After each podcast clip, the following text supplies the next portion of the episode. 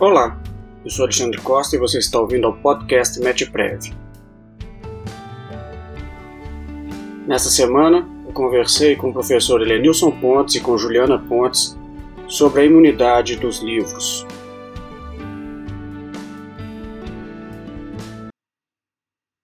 Eu acho que essa questão das imunidades, né, Alexandre, no Brasil, ela precisa ser revisitada. Né? Quando a Constituição se referiu a impostos ali, é, ela se referiu a um tipo de tributário, e, mas ela incorpora por trás da referência nominal alguns valores, né, alguns princípios. Uhum. E, e, o Constituinte talvez não tenha sido tão preciso quanto é, você tem na doutrina hoje uma precisão maior. Eu lembro que em 88, quando se discutia a questão das contribuições, você tinha uma corrente muito respeitada de tributaristas que, inclusive, defendia que as contribuições não eram uma espécie autônoma de tributo, mas impostos com destinação específica. Lembra disso? Uhum. E essa questão de que as contribuições só são impostos, eh, só são tributos diferenciados, assim dizer, só veio muito depois, talvez lá na década de 90, quando o Supremo começou a se pronunciar sobre, primeiro sobre a contribuição social sobre o lucro, né? Você lembra disso? Uhum, lembro. Então, havia, não havia nenhum consenso na época sobre o sentido da palavra imposto ou contribuição em relação ao sentido. Havia uma divisão doutrinária muito grande.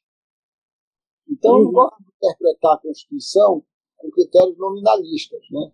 Especialmente nesse caso das imunidades, você tem situações aí é, que são paradoxais, porque a Constituição, quando ela trata só de impostos, ela não, a gente tem que ter um olhar, um olhar mais profundo sobre isso. Né?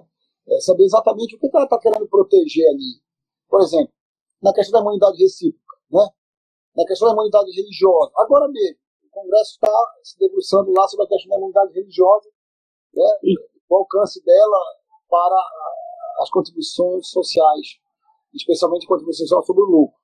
Então, é, realmente, o debate está muito, tá muito aberto ainda. Eu acho que nós temos muito ainda para discutir sobre esse tema. Né? Não sei, Juliana, o que você acha, mas eu acho que nós temos que fazer um olhar mais axiológico dessa, dessas, dessas regras, né? Eu acho que a gente tem que ter em mente nessa discussão específica sobre a, a imunidade dos livros no que se refere aos impostos, é que todas as imunidades elas têm um objetivo a alcançar, algum valor que está em, em, em discussão no, no, no, que se refere à imunidade. No caso dos livros, foi que a gente discutiu bastante na nossa coluna, na coluna do meu pai no Conjur, é que se trata de um direito absolutamente fundamental, isso sem dúvida, não, não resta nenhum tipo de discussão sobre isso, que é o direito ao acesso à educação e o acesso à cultura. Né? E a gente está num momento muito complicado, em que a gente vai enfrentar uma crise econômica muito grave nos próximos anos por causa da pandemia. O, o acesso à cultura e o acesso à educação têm que ser priorizados. Não podem ser os primeiros direitos que vão sofrer a, a ataques de uma maneira lateral ou direta.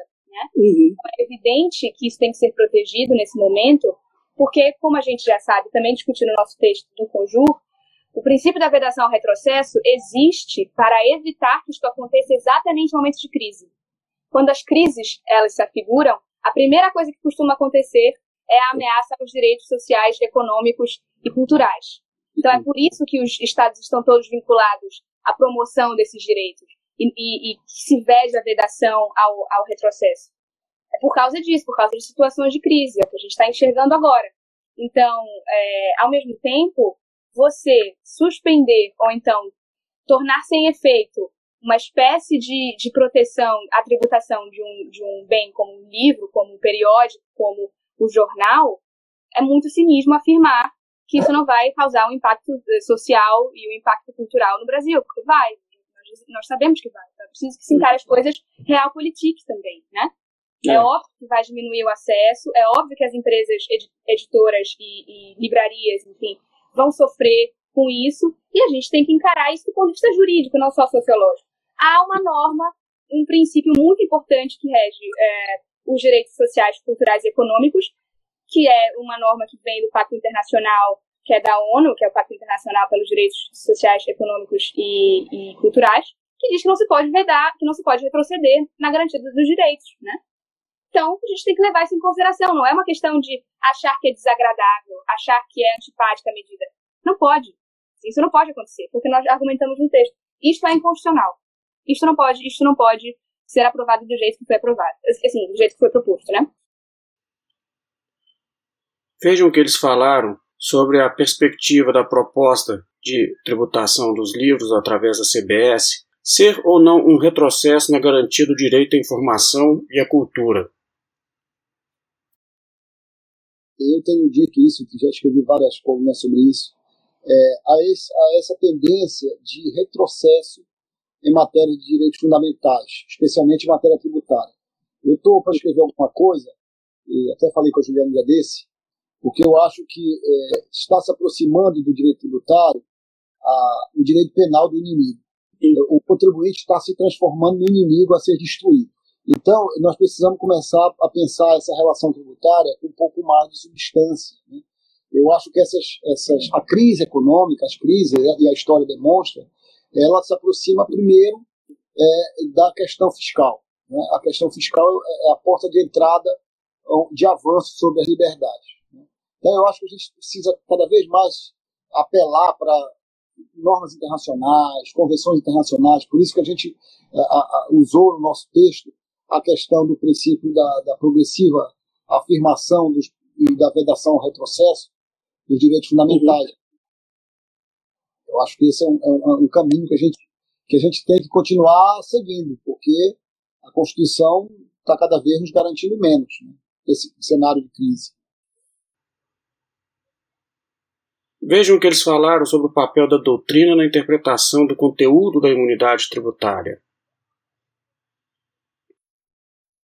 Eu acho que a é. doutrina tem um papel importante nesse processo de formatação dos conceitos constitucionais. A nossa doutrina uhum. também empobreceu o debate. Quando aceitou essa, essa distinção nominalista de contribuição para um lado, imposto para o outro, e aceitou que ali há uma restrição apenas à categoria, ou à espécie impostos, né? Eu acho que a uhum. gente doutrina, a gente tem que ter um papel pedagógico e, e também um papel contra-majoritário, às vezes. E está faltando isso na doutrina, a doutrina nossa, né, do direito tributário especialmente. É uma doutrina muito comportada nesse aspecto. Ah, o Supremo disse, então é assim. Não, o Supremo pode ter dito, mas o Supremo o Supremo está cansado de mudar aí, né? Muda toda hora, né? Acho que essa discussão passa agora por isso. A extensão dessa proteção que a gente quer dar. É só imposto e mais, né? Eu acho assim, na, até 88, a gente viu, vamos dizer, o crescimento das contribuições a partir de 80. Então, a tributação tradicional até aquela época era imposto. Provavelmente o legislador constituinte ele teve em mente aquela realidade ali, que hoje, 30 anos depois, é diferente. Então Isso, nós temos que adequar essa interpretação para o dia de hoje. Isso não é um desafio supremo, passou da hora isso, né? Pois é, passou da hora. A contribuição ela serviu só para aumentar a arrecadação. E mais uma vez, a gente está vendo isso, utilizar uma contribuição para aumentar a arrecadação tributária. Então, realmente, assim, foi um, um susto muito grande para a gente esse projeto. Agora, uma coisa acho que ocorre na sua fala hum. é que, que, assim, que, que me tomou bastante tempo de reflexão também enquanto estudava essa discussão é, da proposta de tributação dos livros, é como, na verdade, a gente depende e precisa estudar hermenêutica. Precisa estudar uhum maneira como a gente interpreta principalmente as normas de direito tributário. Porque Sim. a gente faz um esforço para fazer uma interpretação restritiva, uma, uma interpretação próxima do texto, mas, a bem da verdade, esta interpretação próxima do texto às vezes está distante do ordenamento jurídico inteiro. Então, embora uhum. o dispositivo diga imposto, o resto da Constituição diz que é preciso afirmar progressivamente os direitos, que não se pode retroceder, que é dever do Estado é, promover justiça social, que é dever do Estado diminuir as desigualdades. Então, uh, o texto todo está me indicando uma coisa, está me indicando que uhum. o Estado tem dever de promover a cultura, promover a educação, mesmo porque é dever do Estado mesmo, né? A gente sabe disso. Agora, o texto uhum. da Constituição que fala sobre as imunidades fala só em impostos. Aí, quando a gente se depara com uma situação como essa, a gente tem que fazer uma escolha hermenêutica que, ao meu ver, é muito mais interessante quando é sistemática. Se perde quando você se mantém atrelada a uma expressão específica e ignora toda a tônica do texto constitucional e dos tratados internacionais que o Brasil assinou, como é o caso do PIDESC, que a gente mencionou. Então, é, é uma questão hermenêutica. É uma questão de hermenêutica. E aí a gente se vê tendo que estudar hermenêutica de novo, tendo que voltar para os textos de hermenêutica, porque eles decidem, por exemplo, se é constitucional ou não o pagamento de um tributo como esse. Final das contas. Né? Simplesmente os impostos. Você falava do tweet do ministro Gilmar ontem. Sim, criticando esse projeto aí de tributação do CBS, de tributação dos livros, ressaltando que é momento de reforma tributária, que é importante a reforma, mas que é um retrocesso pretender tributar livro no Brasil. E qual era a expectativa quanto à proposta de reforma tributária? Uma proposta que pensasse novos rumos para a tributação no Brasil e que inaugurasse é, uma nova fase para que a gente estivesse pronto, do ponto de vista fiscal, para encarar os desafios que vão surgir, que são uhum. os desafios do século XXI, com, com o nosso passivo imenso que nós temos que também dar conta. Então, é, o, que, o que é realmente angustiante é você ver que a proposta do, do, do governo é uma proposta que inclui tributação de livros. Uma proposta que está, a gente colocou isso inclusive no texto, na contramão do que se esperava. A gente, a gente esperava, podia se esperar que o governo executivo, embora a gente discorde, sugerisse mais impostos, podia ser discutido, mas impostos sobre livro já é você atacar um valor constitucionalmente assegurado e violar o princípio da vedação no processo. Então, assim, é, é, lamentável que uma discussão como essa de reforma tributária, que é absolutamente necessária, a gente tem falhas, que tributa muito e mal, mas ao mesmo tempo a gente não está aproveitando a, a, a, o momento para discutir isso, porque está discutindo que não pode tributar livro, que é uma questão de hermenêutica constitucional, simples. Basta você fazer uma leitura é, da Constituição bem intencionada e se assessorar dos textos dos pactos internacionais. Não é difícil. Já está surgindo com os tempos, né? O presidente está tendo que passar uma emenda lá, é, num projeto de lei, né, pra, porque ele quer dar isenção de contribuição sobre o lucro para os templos, né, e aí vai surgir a discussão agora nos templos, que certamente se ele é, é, é, sancionar essa, essa, esse projeto de lei, né, é, isso vai ser levado ao Supremo, eu não tenho a menor dúvida. Porque se trata de um bilhão, dois bilhões de reais de anistia específica. O Supremo vai discutir isso, com certeza, na questão dos tempos.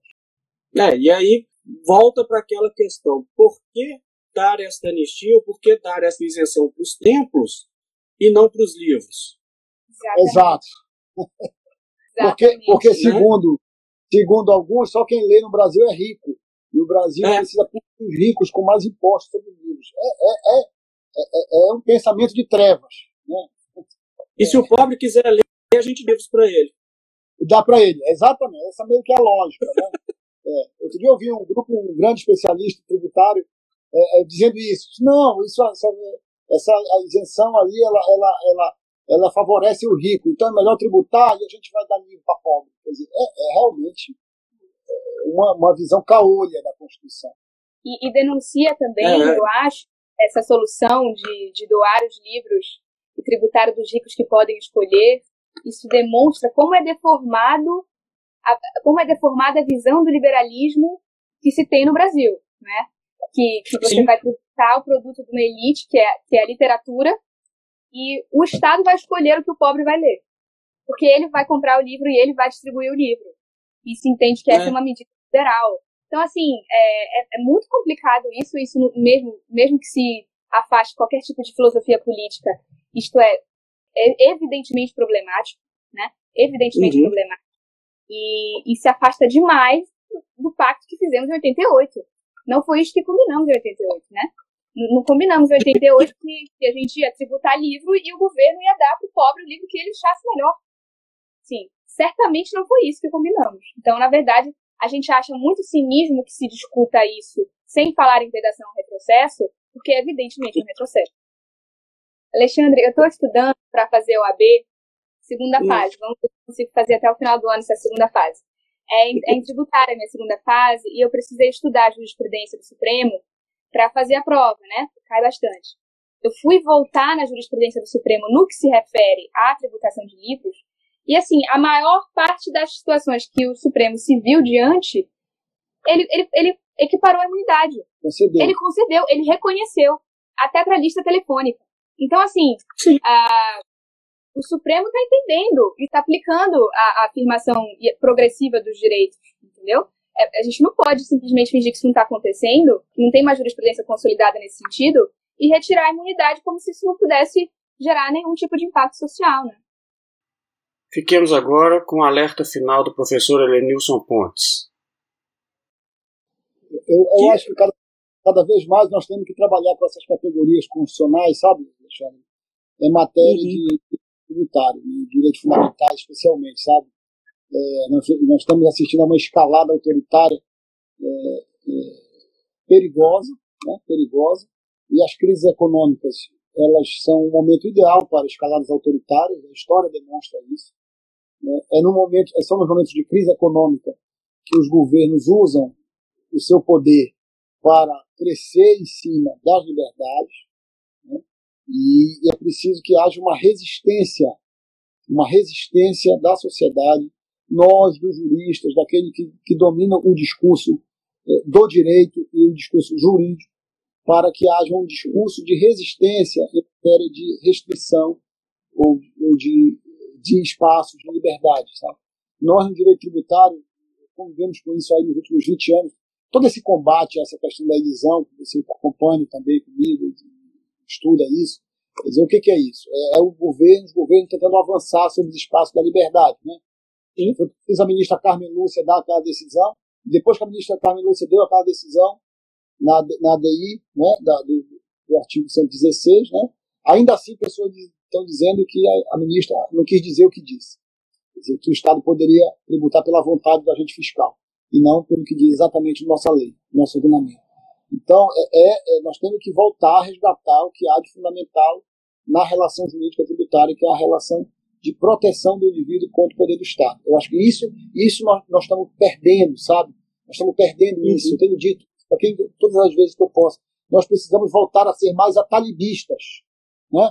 Atalibistas, isto é, pessoas uhum. comprometidas com o ideário republicano e democrático do que é a relação tributária, de que a Constituição ela é feita para proteção do indivíduo e não para habilitação do poder. E isto precisa ser resgatado, especialmente em matéria tributária.